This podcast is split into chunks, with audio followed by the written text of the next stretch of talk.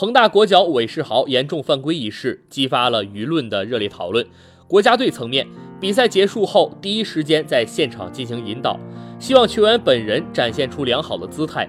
恒大俱乐部层面，昨天下午中国队和乌兹别克斯坦的比赛还没结束，下至俱乐部，上至集团就已经开始密切关注事态的发展。得知对对方十九号。舒库罗夫被确诊为骨折后，相关领导一直在前方联系，确保韦世豪本人亲自探望并道歉。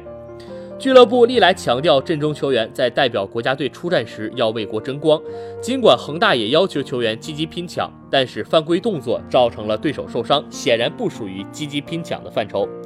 这个事件对中国队的声誉也是很大的一种伤害。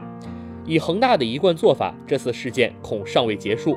俱乐部相关领导已经在谈论具体处理方案，具体处理结果还要与主教练卡纳瓦罗进行沟通，并等待集团领导的最终拍板。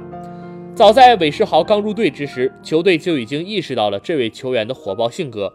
如今这样的性格酿成大祸，韦世豪的进攻能力是稀缺的，希望本人能够认识到自己的不足，以全新的面貌回到球场。